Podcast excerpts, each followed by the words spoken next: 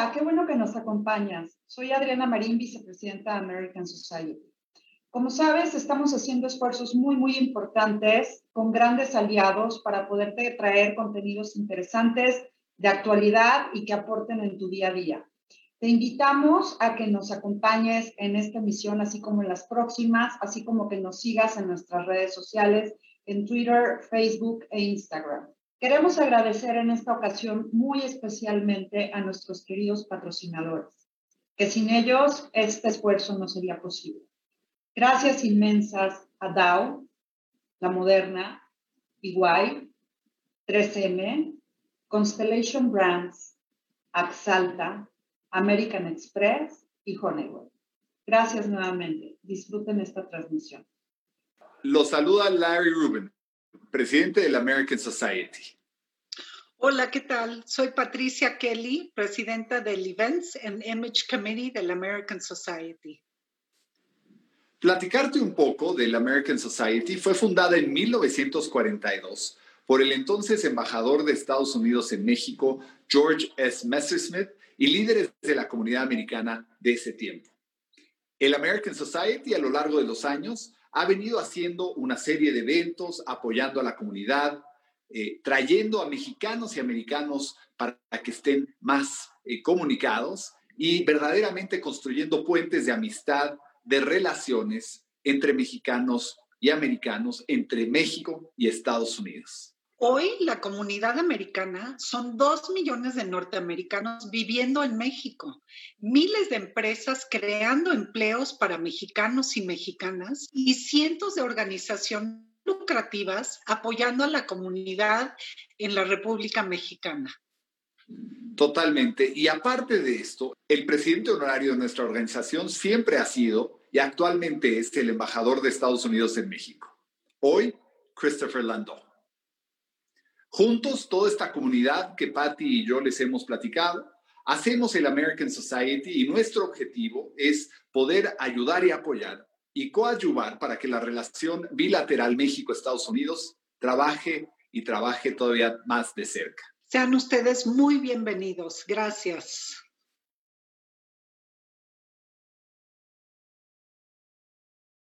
Hola, queridísimos amigos. Qué gusto, como siempre. Yo soy Debbie Beard agradezco a AMSOC, American Society, a nuestro querido presidente Larry Rubin y a todos ustedes que nos acompañen hoy. Y está conmigo Sebastián Rodríguez. Él es ingeniero agrónomo, enólogo egresado de la Universidad Mayor, posee un diplomado en tecnología e inmunología en la Universidad de Chile. Y en 2007 Sebastián desarrolló labores de viticultura, vendimia en viñedos de Loash en el Valle de Sonoma en Estados Unidos y ya después se incorpora a Concha y Toro a mediados del 2007 para formar parte de este equipo enológico increíble de Casero del Diablo.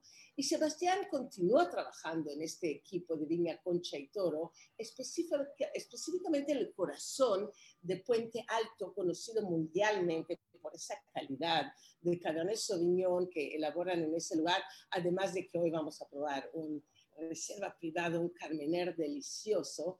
Y Sebastián ha viajado muchísimas veces a Estados Unidos, Inglaterra, Brasil, se ha reunido con sommelier, con clientes, con prensa, y así ha podido eh, mostrar esta calidad de los vinos. Sebastián, qué gusto, qué placer poder platicar contigo el día de hoy. No, el gusto es mío, de un placer poder eh, comunicar un poco lo que, lo que hacemos estos vinos y qué, qué mejor que estar contigo acá en, en una entrevista, aunque sea en la distancia. Aunque sea la distancia, yo en este lugar hermosísimo, en Casa Bella, el grupo, el grupo Lifestyle, con esta, esta vista al mar de Cortés y, feliz de poder, porque los vinos saben mejor si se hacen en buena compañía. Exacto, en, exacto. En Copa Riedel. Y, y, con, esta, con esta vista tan bella, Sebastián. Mira, bueno. Por ahí decía Humphrey Bogart que el mundo entero tiene más o menos tres copas de vinos de retraso. ¿Qué piensas de eso y cómo te adentras tú y cómo llegas a este mundo fascinante, el mundo del vino? Sí, mira, la verdad es que nosotros acá en Chile, generalmente los ingenieros agrónomos tenemos que eh, optar por diferentes cosas. Eh, uno puede elegir ganadería, fruticultura, que acá en Chile es muy potente, el tema de la fruta, los vegetales, y está generalmente en Chile muy importante la rama del vino, ¿cierto? La vitivinicultura. Desde un principio, cuando yo me integré en el campo, y, esto es lo que yo siempre quiero transmitir, que creo que lo más importante en el mundo del vino, y que a veces nosotros los enólogos nos olvidamos, eh, son los viñedos, el lugar de plantación y obviamente la uva, el origen del vino. Y eso es lo que me, me ha apasionado siempre, el origen desde el campo a poder llevar el producto a una botella, llevar la uva a la botella. Por muy buenos enólogos que seamos, si no tenemos buena uva, es imposible tener un buen vino. Y eso creo que es lo que más me ha llamado la atención y lo que yo siempre trato de transmitir en este mundo del vino.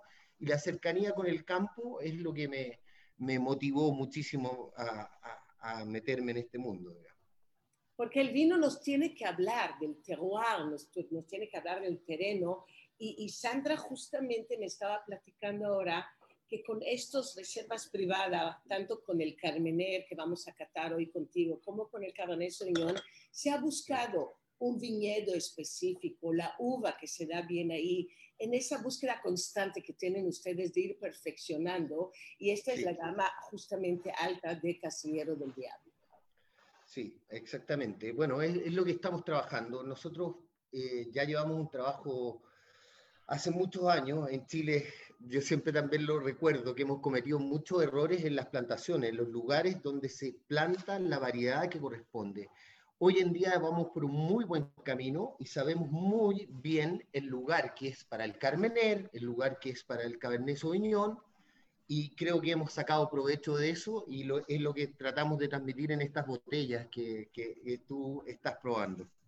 Que me parecen magníficos. Además es tan interesante en sí toda esta leyenda tan misteriosa del casillero del diablo, ¿no? Este nombre, este cuento que tienen y esta, eh, la leyenda que se ha convertido como en una etiqueta tan icónica chilena en ese misterio desde la creación, la elaboración, siempre ha sido eh, una historia, un cuento y una poesía en, en cada copa de vino. Y, no sé si nos quieras leer esta y platicar esta historia de, Don Melchor, de Concha y Toro, que es muy, el barco desde Burdeos. Sí, bueno, es muy interesante. Yo se las voy a contar bien, bien resumida para no aburrirlos, pero la verdad, Don Melchor, eh, en, su casona, con sus primeras producciones de vino, él, importó muchas variedades de Burdeos a, a Chile y obviamente el Cabernet Sauvignon como la principal. Y dentro de sus primeras cosechas y con su calidad de vino, él se hizo su propia cava, su propio eh, lugar para esconder sus vinos eh, preferidos. Y resulta que como bodega de vino él trabajaba con mucha gente, habían, eh, si tú conoces la casona de, de Conchitoro, es una, casona, una casona hermosa, que tiene muchos lugares, tiene muchos viñedos, entonces trabajaba mucha gente en ese lugar. Y de un minuto a otro se le empezaron a don Melchor a desaparecer los vinos. Eh, él obviamente pensó que se los estaban robando y eh, eh, repartió el rumor de que en sus bodegas, porque es una bodega que tú la conoces, que es muy oscura, ¿cierto? Muy fría, con mucha humedad, a veces media tétrica, por así decirlo. Entonces él expandió el rumor de que ahí habitaba el diablo. Entonces, obviamente, de esa forma controló el robo de vinos y a la vez se transformó en leyenda y que mucha gente que iba a ese lugar, obviamente, veía al diablo. Y, eso fue un poco la, la historia, en resumidas cuentas. Está muy bien, porque si no el vino se va desapareciendo de las salas. Y hoy en día, Sebastián, Casillero del Diablo es la única marca de vino que cuenta con ese concepto único detrás de la etiqueta. Se han consolidado como la marca de vino chileno más global, con presencia en más de 145 países.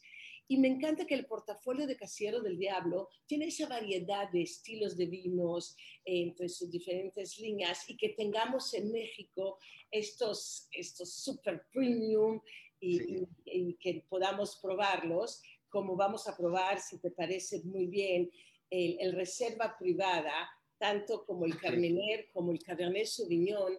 Así que este, es este de lo que nos traen ahí, tanto de Maipo, eh, del pie de la cordillera de los Andes, y, y ahí nacen estos, este Cabernet Sauvignon, por ejemplo, tan maravilloso. Así que estamos en, tu, en tus manos para que nos Perfecto. más del, del Carmener del Valle de Rapel, que es el mejor valle, ¿verdad?, para el desarrollo de, de esta variedad.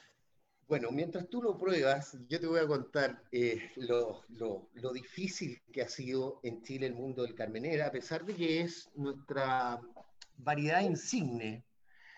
Eh, como te decía al principio, nosotros los chilenos, los enólogos, eh, cometimos algunos errores con el tema de las plantaciones del Carmener. Pusimos, cuando, cuando dijimos que nuestro Carmener era único, todo el mundo se volvió loco y empezó a plantar Carmener en todos lados. Eh, ahí nos encontramos con los primeros errores. Eh, de hecho, hay una experiencia que yo siempre la cuento sacando el punto positivo de esto. Las primeras exportaciones de Carmener en Chile, eh, que fueron a Estados Unidos y a otros países, los Carmener, y tú lo sabes bien, eran una característica que tienen es que tienen mucha piracina, tienen estas notas verdes que a veces se asocian a pimentón, a pasto cortado, etc. Generalmente cuando el carmener no está bien plantado y no está en su lugar correspondiente, muestra mucho esto, estas notas, por sobre las características frutales o, sobre las características buenas, entre comillas, de, del carmener. Entonces, ¿qué es lo que pasó? Mucha gente se quedó con el concepto de que el carmener era verde, era un vino que mm, mm, tiraba muchas notas a pimentón y mucho público se desencantó con el Carmener. Creo que hoy en día en Chile, que sabemos, por ejemplo, el Valle de Rapel es un valle especialísimo para, para el Carmener, eh, si el Carmener está bien plantado, creo que estamos en un muy buen camino. Y el, el Carmener, tú lo sabes, tiene taninos suaves, muestra nota de chocolate, siempre tiene que tener esa piracina que, que, que, que, es parte de la característica, pero no en demasía. Y, y, creo que Rapel, Rapel es uno de los valles que nos da esas condiciones. Recordar que el Carmener es la última variedad que nosotros cosechamos, que necesita mucho tiempo de maduración, por lo tanto necesita suelos profundos, necesita retención de agua, y el Valle de Rapel tiene estas condiciones, son suelos más arcillosos y suelos más profundos que en el Carmener se adapta muy, muy bien en esa zona. Estoy de acuerdo. ¿Podrías mostrar esta magnífica botella sí, que, que, yo, tenías ahí junto a ti? Sí, sí bueno, este, este, este, acá está el, el, Carmener típico. El, el, no sé si tiene la misma botella, lo que pasa es que eh, eh, Acá es un conjunto, lo que, lo que tú estás probando es una selección de estos Carmener que es específicamente de Rapel, y específicamente de Rapel y que tiene un poco más, también hemos trabajado muchísimo con el tema um, barricas, en, este, en especial con el Carmener. Ocupamos, si tú lo comparas con un Cabernet Sauvignon o con, otro, o con otro variedades como el Syrah, en el Carmener ocupamos mucha barrica americana, porque va muy bien con esta variedad. La, la, las notas de la barrica americana a veces contrastan mejor con el Carmener que con la, las barricas francesas. Entonces también hemos desarrollado mucho este, este, este tema de madera. Y, y, me encanta, Sebastián, cómo lograste justamente esta armonía entre los frutos rojos. Aquí encuentro sí. la cereza y la ciruela, todo eso con la madera justamente americana y, y, y va, va, nos va dando una parte muy, muy bella, muy suave en el paladar y este color rubí. El color es muy, muy, muy, muy interesante. Que es lo que tenemos que buscar, ¿verdad? Este equilibrio sí. entre, entre todos, la, la, las notas aquí de, de, de, vainilla, de canela, que viene más que nada eh, por el tiempo en barrica, y, y, lograste que los taninos estén tan, tan delicados y al mismo tiempo con una muy buena acidez. Sí, sí, bueno, eso es un, un, poco la idea del Carmener, que muestre eso, eso, como tú muy bien lo describiste, que muestre esos taninos suaves y, y esas notas, eh, importante que tú lo describiste, eh, esa nota canela, que a veces también viene por el lado de, de la piracina, las notas verdes, que en, en el fondo es, de aquí en esta forma está muy amable y no sobrepasa a las, otras, a las otras notas. Y esa es, supongo, tu búsqueda como enólogo, lograr que todos estos, eh, estas texturas, aromas, sabores vayan muy bien juntos, logrando por el terroir que tú hablabas de la importancia, la misma uva, y saber ese toque increíble, ese je ne sais pas quoi, en qué momento cortar las uvas, en qué momento ponerlas en las barricas y cuándo ya está listo para embotellar y salir al mercado. En México ya lo tenemos en, en varias tiendas, Creo que el precio es 3.99, lo cual es muy buen precio para un vino de, esta calidad y, con esta textura tan amable. Sí, espero, espero poder transmitir eso en la botella. El Carmener es una variedad muy difícil de, de buscar el punto de cosecha, como tú lo dices.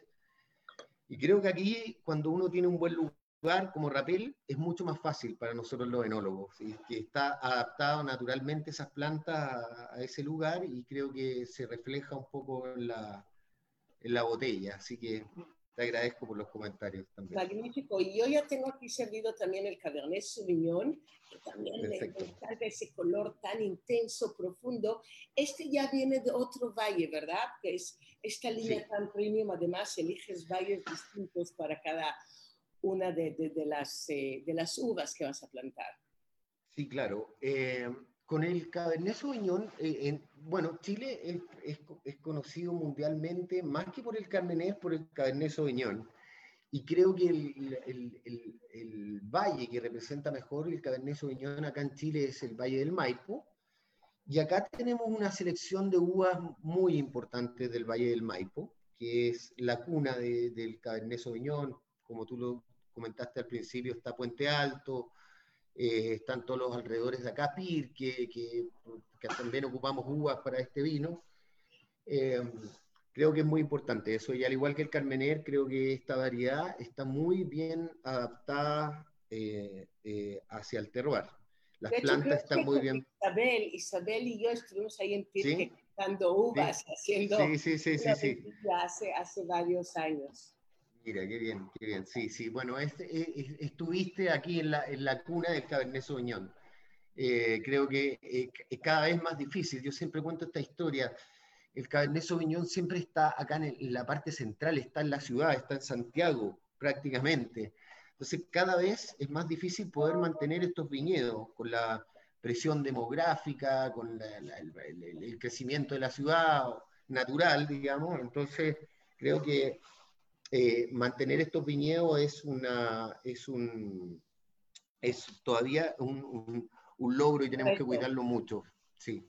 Claro, un reto todavía, todavía mayor. Y me encantan estas notas aromáticas. Es, es, es, un vino muy seductor que te va cautivando con, con la ciruela, con las especias. Sí, y, sí.